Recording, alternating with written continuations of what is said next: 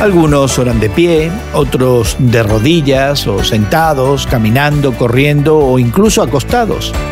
Y no es la posición física de la oración lo más importante, sino la actitud del corazón.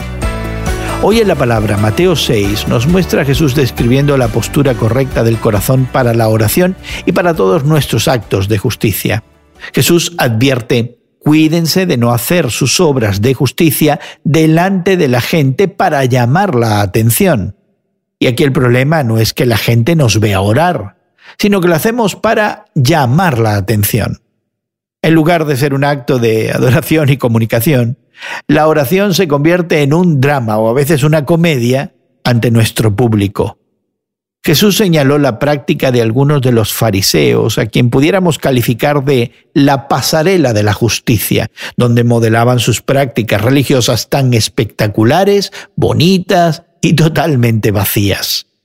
También los paganos, con sus muchas palabras, trataban de presionar a la deidad con sus largas, elocuentes e inútiles oraciones. La solución que ofrece Cristo es evitar la exhibición de nuestra práctica devocional.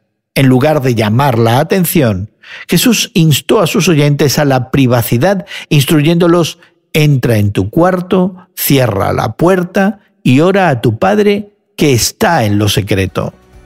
Tu oración no tiene que ser una obra de arte o un discurso formal con espectadores. Ni siquiera necesita ser muy larga. Cuando ores, simplemente dile a Dios lo que está en tu corazón y Dios te escuchará. Hoy en la Palabra es una nueva forma de estudiar la Biblia cada día. Encuentra Hoy en la Palabra en tu plataforma de podcast favorita. Más información en hoyenlapalabra.org.